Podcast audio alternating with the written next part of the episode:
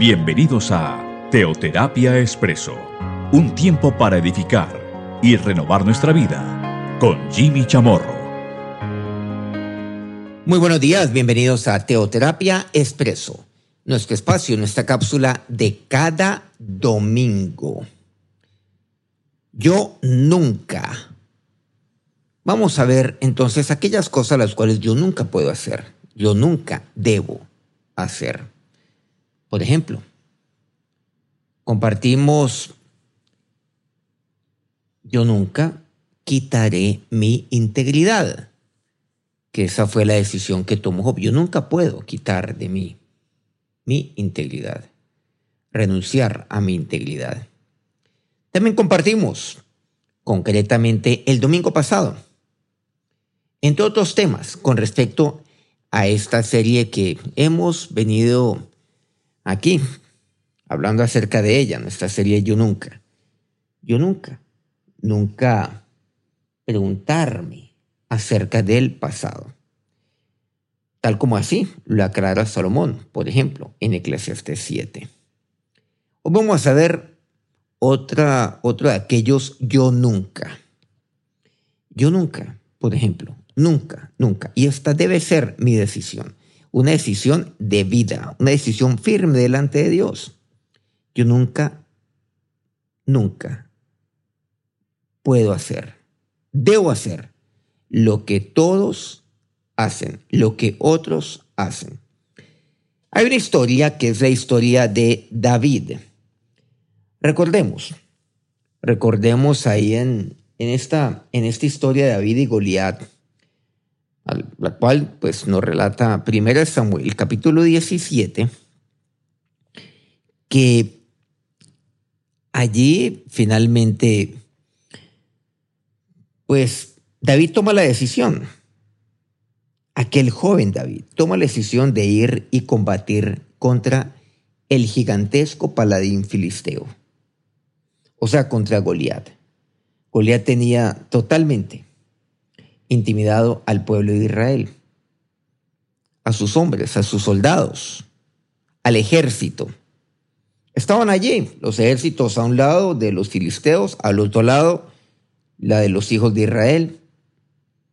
Y de vez en cuando, todos los días, salía Goliat de en medio de los filisteos, de los soldados filisteos, y se ponía al frente y avanzaba hacia el ejército Israel para insultarlos, menospreciarlos, para por debajearlos, para humillarlos, a ver si había uno solo que se enfrentara contra él.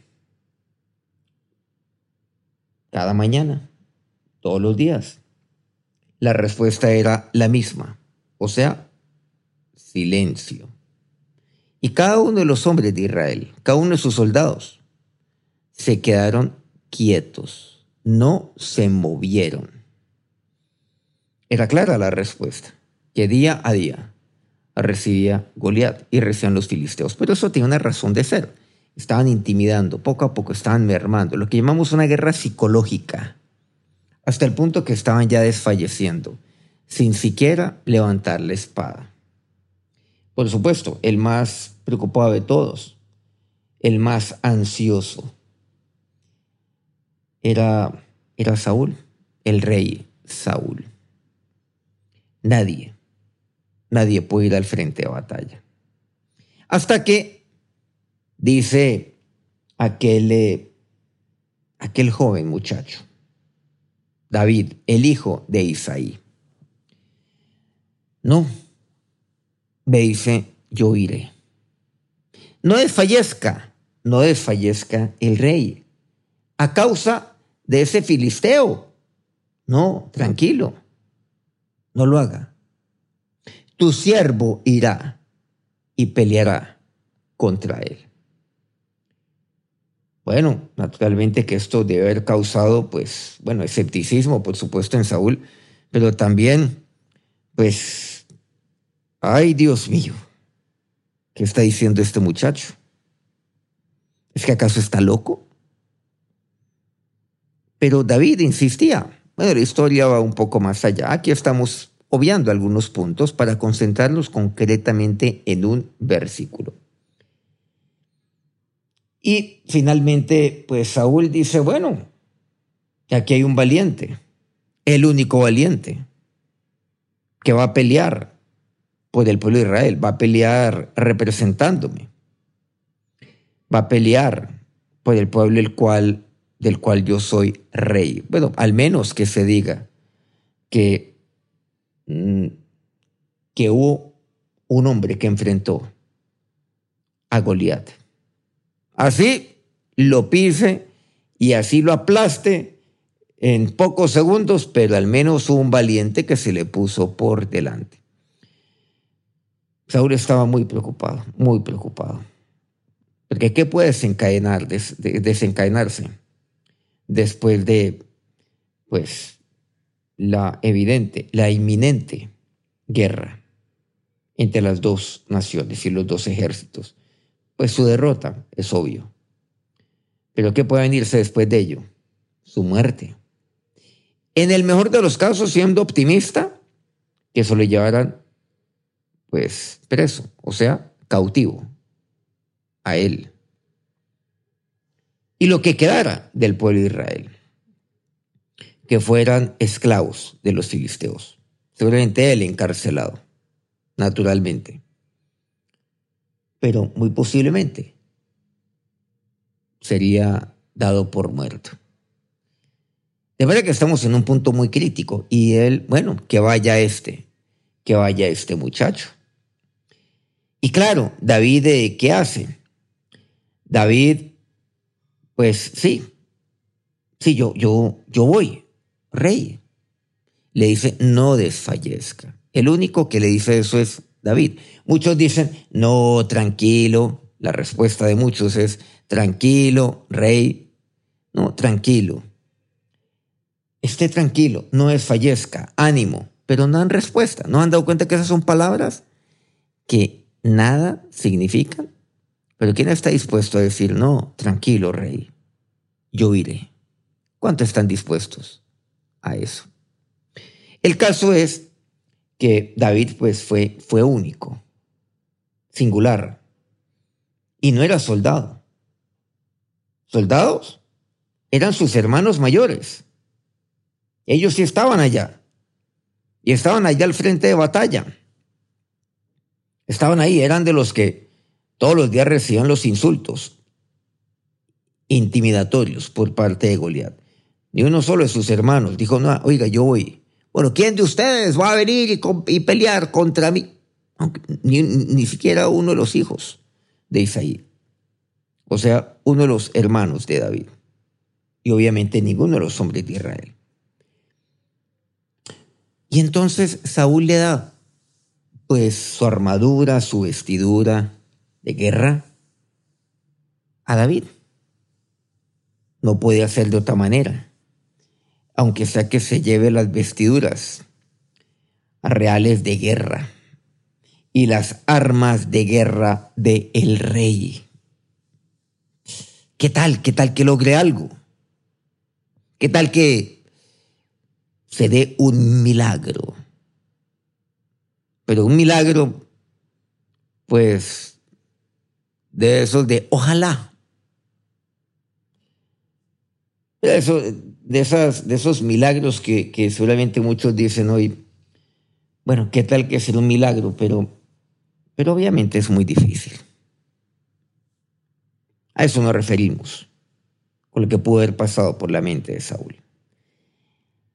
Y con esto ya quiero que nos vayamos al versículo 39 de 1 Samuel 17 y ciñó David su espada sobre sus vestidos. ¿La espada de quién? De Saúl. Y probó a andar, porque nunca había hecho la prueba. Hijo de vida Saúl, yo no puedo andar con esto, porque nunca lo practiqué. Y David echó de sí aquellas cosas. Se puso entonces la armadura de Saúl, la vestimenta claro, de guerra de Saúl. Las armas de Saúl, como por ejemplo su espada, y probó a andar porque nunca había hecho la prueba. O sea, se veía como extraño, ya como raro. Aquellos que me están escuchando, solamente en Estados Unidos, hay un término, hay un término en inglés, ¿no? Clumsy, o sea, como torpe, se veía. Haga de cuenta que usted se pone algo que, y de repente, ve esto, ¿esto qué es? ¿Cómo ando con esto? Yo me imagino que David casi se mata, pues, eh, resbalándose o tratando de andar, evitando irse de cabeza o, de espalda. Él nunca, algo interesante, nunca se ha puesto una armadura. Una armadura como sus hermanos la tenían. Nunca. Nunca se había vestido de esa manera. Y David le dijo a Saúl, yo no puedo andar con esto, no puedo yo no puedo andar. Entonces imagínate donde hubiera ido con esa, pues, con, con lo que Saúl le dio, con la provisión militar de Saúl que le dio a David para que fuera y enfrentara a Goliat. ¿Se imaginan lo que hubiera pasado allí? Imagínense cuando él salga, cuando David dice, bueno, ¿quién viene contra mí? Y sale por ahí, ahí en medio del soldado de Israel y va saliendo alguien ahí, caminando como torpe quizás cayéndose, tratando de levantarse, a duras penas moviendo, moviéndose de un lado para el otro. Se vería hasta, hasta risible, aunque la situación no era nada, nada risible. No, ahí los soldados de Israel hubieran dicho, los hombres de Israel, no, pues ahora sí, ahora sí no hay nada que hacer. No, si esta es la esperanza que tenemos, si este es nuestro campeón, si esto es nuestro paladín. No, no, pues estamos muy bien, hola. Pero miren algo interesante. Yo no puedo andar con esto porque nunca lo practiqué. Algo interesante, nunca puedo probar la vestidura, o mejor, la armadura del hombre. David, ¿qué hace? Echa de sí aquellas cosas. ¿Esto qué significa? David nos enseña algo. David es un joven. Mira, este mensaje es para, para ustedes, los jóvenes, los que son muy jóvenes. Y es nunca probar lo que otros jóvenes hacen, lo que otros hombres inclusive hacen. No se ponga eso. Entre otras porque, porque se ve ridículo. Eso así, podríamos decir que así se veía David, sea ridículo en una pinta de esas. No puede ser. Y probó a andar, dice David. Probó a andar, no pudo hacerlo. Yo no puedo. No puedo andar con esto. No camine. No se mueve. Yo no puedo andar. No ande con la armadura de los hombres. O sea, no haga lo que todos hacen. No, no lo haga. No enfrente cada día como el resto lo hacen. No. Y aquí vemos algo. ¿De qué ha servido la armadura del hombre? Bueno, seguramente sirve para, pues, para, para formar parte de, en este caso, de un ejército. Pero cuando se, enfrentan a grandes desafíos, al más grande desafío de todos. Esa armadura no sirve. ¿De qué sirvió la armadura? Que sobre ellos estaba la vestidura, la vestimenta militar. ¿De qué servía? ¿De qué servía el escudo? Dígase la lanza, la espada. ¿De qué servía? El casco, ¿De qué servía entonces la armadura que se pone sobre el pecho, las grebas? ¿De qué sirve todo eso?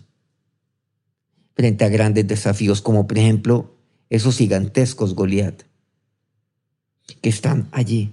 ¿De qué sirve? Pues de nada sirvió. Nos damos cuenta que ni uno solo de los soldados de Israel, de nada le sirvió eso, en lo más mínimo. ¿De qué le sirvió a Saúl?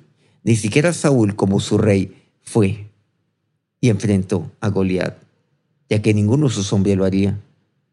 Ni siquiera le asumió la responsabilidad de ponerse como le correspondería, como debía hacer lo propio delante de su pueblo. No, no lo hizo. Fue uno que no era, entre comillas, soldado. Sin duda alguna, él. Él se había combatido, pero no con la armadura del hombre. Y eso es lo que le hizo, por cierto, a Saúl. No, es que tú siempre era pastor de ovejas. no, pues peor. ¿ah? ¿Aquí acaso usted va a enfrentar una ovejita?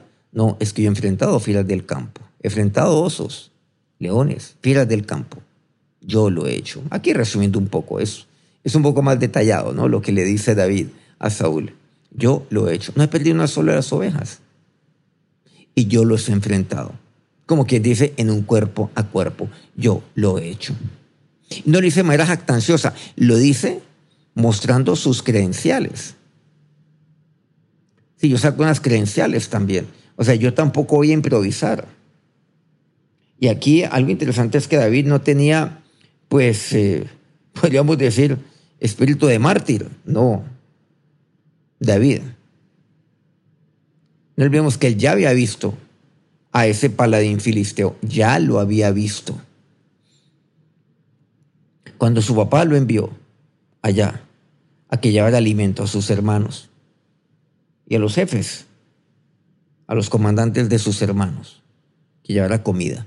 Y él ahí lo había visto. Bueno, ese es otro incidente. Él ya había visto al filisteo. Él sabía exactamente a quién se iba a enfrentar. Y desde ese momento él sabía, él sabía qué era lo que tenía que hacer. Y cuando se ofrece a Saúl, ya tenía en mente lo que tenía que hacer para enfrentarlo.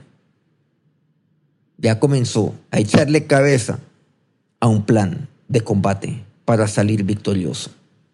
¿Ustedes qué creen? ¿Que él simplemente fue así? ¿De manera irresponsable? Sin siquiera conocer a qué se estaba enfrentando. Claro que no, la Biblia es muy clara en cuanto a la cronología de los hechos. Yo, yo, yo me fundamento en que David el nombre era un muchacho inteligente y por supuesto tiene que ser así, porque empleó todos los recursos que Dios le dio. Para comenzar, su cerebro, sus neuronas. ¿Por qué fueron creadas? Pues fueron creadas por Dios. ¿Para qué? Para que yo las emplee, para que yo las use. Pero las use, las ponga al servicio de Dios, al servicio del pueblo de Dios, al servicio de la voluntad de Dios.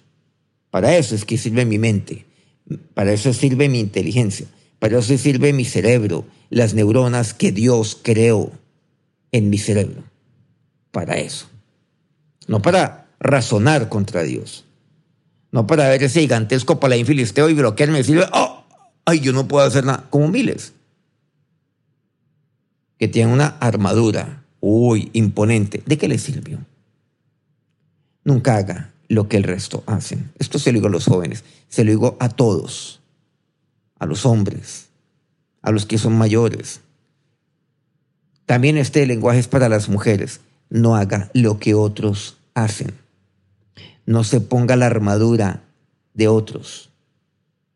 Cuando usted vaya y enfrente el día a día o enfrente desafíos, como por ejemplo el de Goliat, créame, que la armadura del hombre no sirve, porque es allí, es allí donde Dios tengo que desechar de mí aquellas cosas. que hizo David? Echó de sí aquellas cosas. Y eso lo que dice algo interesante, es que yo nunca lo practiqué. Nunca practiqué eso.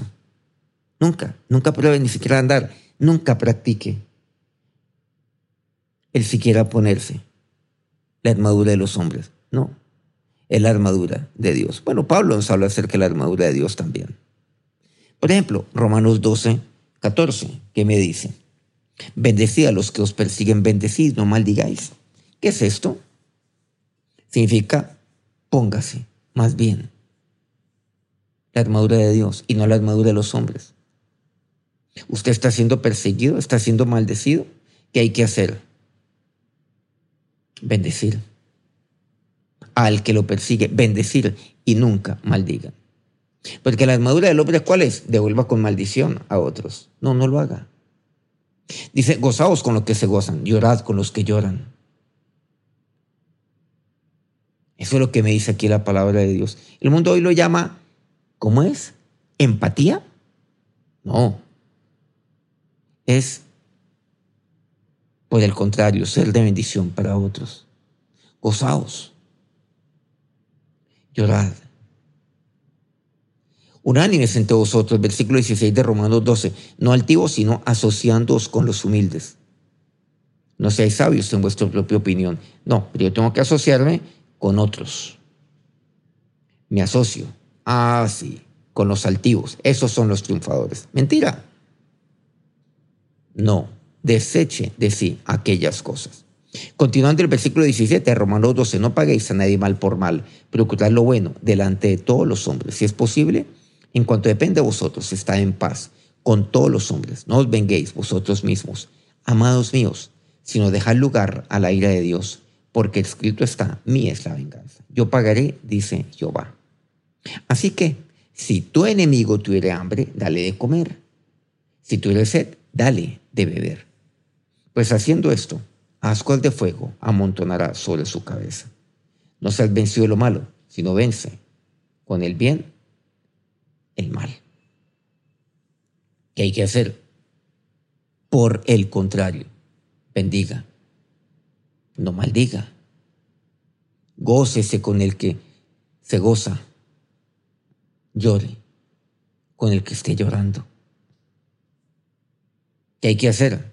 No sea altivo en medio de un mundo que es altivo, en medio de un mundo que es soberbio en un mundo que rechaza a los humildes. ¿Qué es lo que dice? Todo lo contrario, asociándoos con los humildes.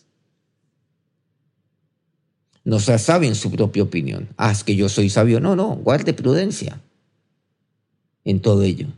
¿A usted se cree sabio? Quédese callado. Más bien, humíllese delante de Dios, dígale, Señor, necesito tu sabiduría este día. Y mañana dígale lo propio, dígale lo mismo porque yo no soy sabio en mi propia opinión. Necesito de ti, del Dios omnisciente. ¿Qué hay que hacer? Todo lo contrario, no pague a nadie mal por mal. Procure siempre lo bueno. Y esté en paz con todos, en cuanto depende de vosotros, dice así. Si otros aún persisten en, en sus odios, si otros persisten en sus rencores, en sus señalamientos, bueno, usted ya hizo lo que depende de usted. Y aquí que lo que me dice, nunca se le ocurra vengarse. Dé lugar a que Dios actúe. Ah, pero Señor, yo me he quedado, yo, yo no me he quedado quieto, no, me, no me he vengado para que tú actúes y mm, mm, tú nada que te vengas. ¿Y qué tal que Dios decida no. No. Bueno, pero Dios dice, mí es la venganza, yo pagaré. Bueno, Dios lo hace a su momento y si no lo hace, ¿cuál es el problema? ¿Tiene usted problema con eso? ¿Está cuestionando a Dios? Porque en el usted diga, pero Señor, estoy aquí esperando y nada que actúas, créame que Dios no va a actuar con un corazón así. Más bien pida misericordia por otros. Señor, ten misericordia. ¿Acaso el Señor así no lo dijo? Perdónalos porque no saben lo que hacen. ¿Y a quién se lo dijo? Ah, se lo dijo a los que estaban ahí crucificándolo. A usted se lo dijo, me lo dijo a mí. Así es como hay que ser. Nunca puedo vencer o ser vencido de lo malo. Tengo que ser el bien. Siempre con el bien he de vencer el mal. No olvidemos algo, a lo cual he venido insistiendo y lo seguiré haciendo. El momento en el cual usted trate de vencer el mal con el mal, usted será vencido. Siempre usted perderá. Siempre usted será el derrotado. Siempre será el vencido. Pues el Goliat será usted. cuando usted trata de vencer el mal con el mal. Vamos a acercarnos a Dios y vamos a orar. Señor y Dios, nos acercamos a ti en este momento, en este día, finalizando esta semana, dando inicio a la siguiente. Yo nunca, dígale a Dios, yo nunca, nunca probaré la armadura del hombre. La Dios, la vestidura del hombre, nunca la probaré. Señor, ni siquiera yo quiero andar con esto, no quiero probarlo, Dios. Y como decía David, porque yo nunca lo practiqué, ni siquiera lo practiqué. Mucho menos, mucho menos. Trate de andar como los hombres andan, como el mundo anda. Ni siquiera lo intente, como David. Eso es lo que hizo David, hecho decir aquellas cosas. Y si por algún momento usted se ha puesto eso, entonces deséchelo en este momento. Si usted en este momento tiene esa armadura, échelo de sí. Dígale, Señor, ahora lo he hecho de mí. Hecho de mí todo ello, Dios. El tratar de, Señor, de, de vencer el mal con el mal, de pagar el mal con el mal. Desecho de mí aquellas cosas para ser como tú, Jesús, para vestirme de ti y sé que por sobre todas las cosas he de vestirme, Señor, de ti, del amor, que es el vínculo perfecto. De ti, mi Señor Jesús. Señor y Dios, perdóname por probar la armadura del hombre, la armadura de otros, y tomo la decisión de bendecir especialmente bendecir a los que me persiguen, los que me maldicen, de gozarme con los que se gozan, llorar con los que lloran, asociarme con los humildes, nunca siendo altivo mi Señor, nunca, y no siendo sabio mi propia opinión, sino por el contrario, Dios misericordioso, humillarme delante de ti, pedirte, todos los días, que me llenes de ti, que me llenes de ti, Espíritu Santo de Dios, y tu Espíritu de Dios que me llenes de sabiduría, porque yo la necesito, la quiero, Dios. Ahora, Dios, en ti confío. dejo lugar a, a tu soberanía como tú así lo quieras. Pero no me vengaré, Dios. Depongo de mí la venganza, los rencores, el odio, el querer hacer daño. Depongo de mí y tomo la decisión de vencer el mal con el bien, de ser vencedor y nunca de vencer el mal con el mal porque siempre seré el vencido. Que la bendición de Dios, la bendición de aquel, de aquel que lo viste con esa vestidura del nuevo hombre, los bendiga en este día y en esta semana. Que de iniciar, amén. Qué alegría poder compartir con ustedes un espacio más de teoterapia expreso. Yo nunca, yo nunca podré hacer lo que todos hacen. Que tengan un feliz resto de domingo, un feliz inicio de semana, de una nueva semana. Que Dios los bendiga.